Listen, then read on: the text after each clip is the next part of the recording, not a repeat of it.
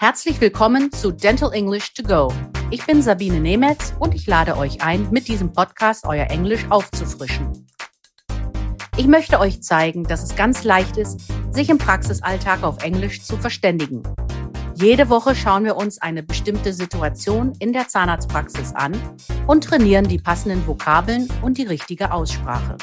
So, here is your weekly dose of language refresher. Today, we will be talking about healthcare insurance in Germany. We will practice different phrases and vocabulary on that subject. Let's start. People living in Germany are legally required to have a healthcare insurance. Residents must have a policy with an insurance provider that offers at least the minimum level of coverage allowed. There are three options for health insurance the statutory health insurance, the private health insurance, or a combination of the two that supplements coverage not included in the public health insurance.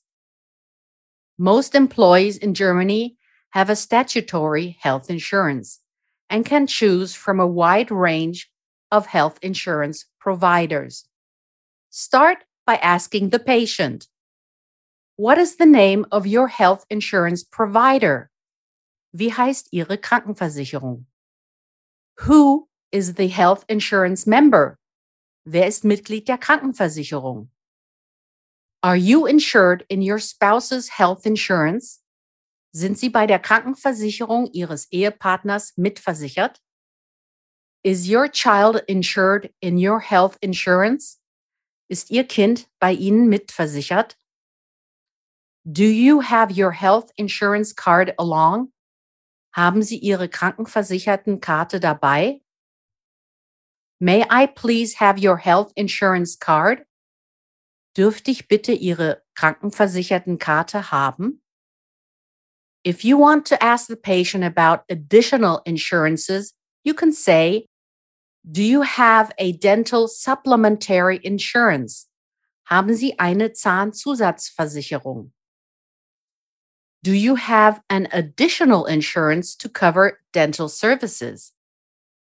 a dental supplementary insurance may have up to 90% of the invoice amount for dental prostheses, crowns, and inlays.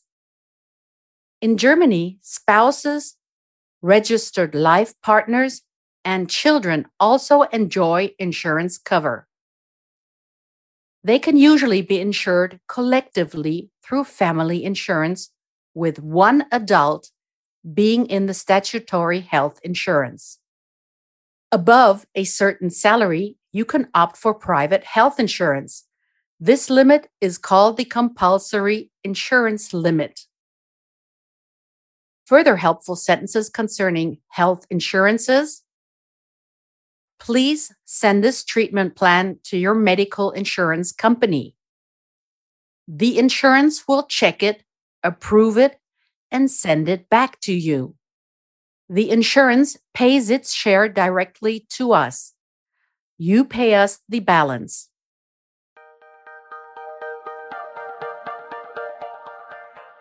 Here is your overview of the vocabulary of this week's lesson.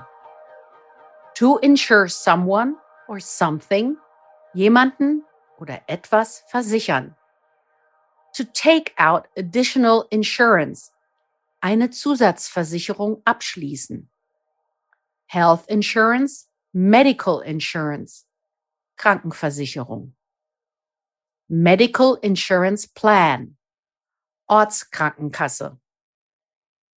Statutory Health Insurance, Compulsory Health Insurance, gesetzliche Krankenversicherung. Private Healthcare, Private Health Insurance, private Krankenversicherung.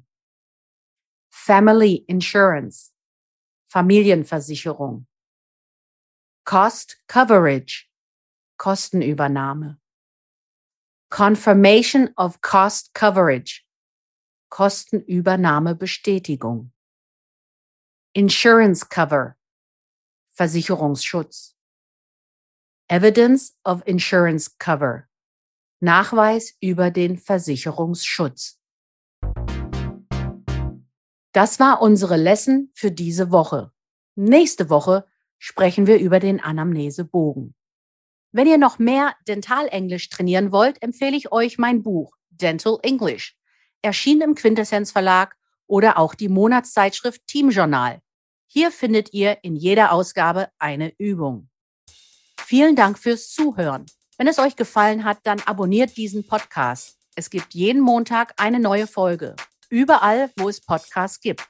Wenn ihr Fragen habt, dann schreibt auf Instagram oder an podcast.quintessenz.de. Alle Links und Adressen findet ihr auch in den Show Notes. Ich sage goodbye and see you next week.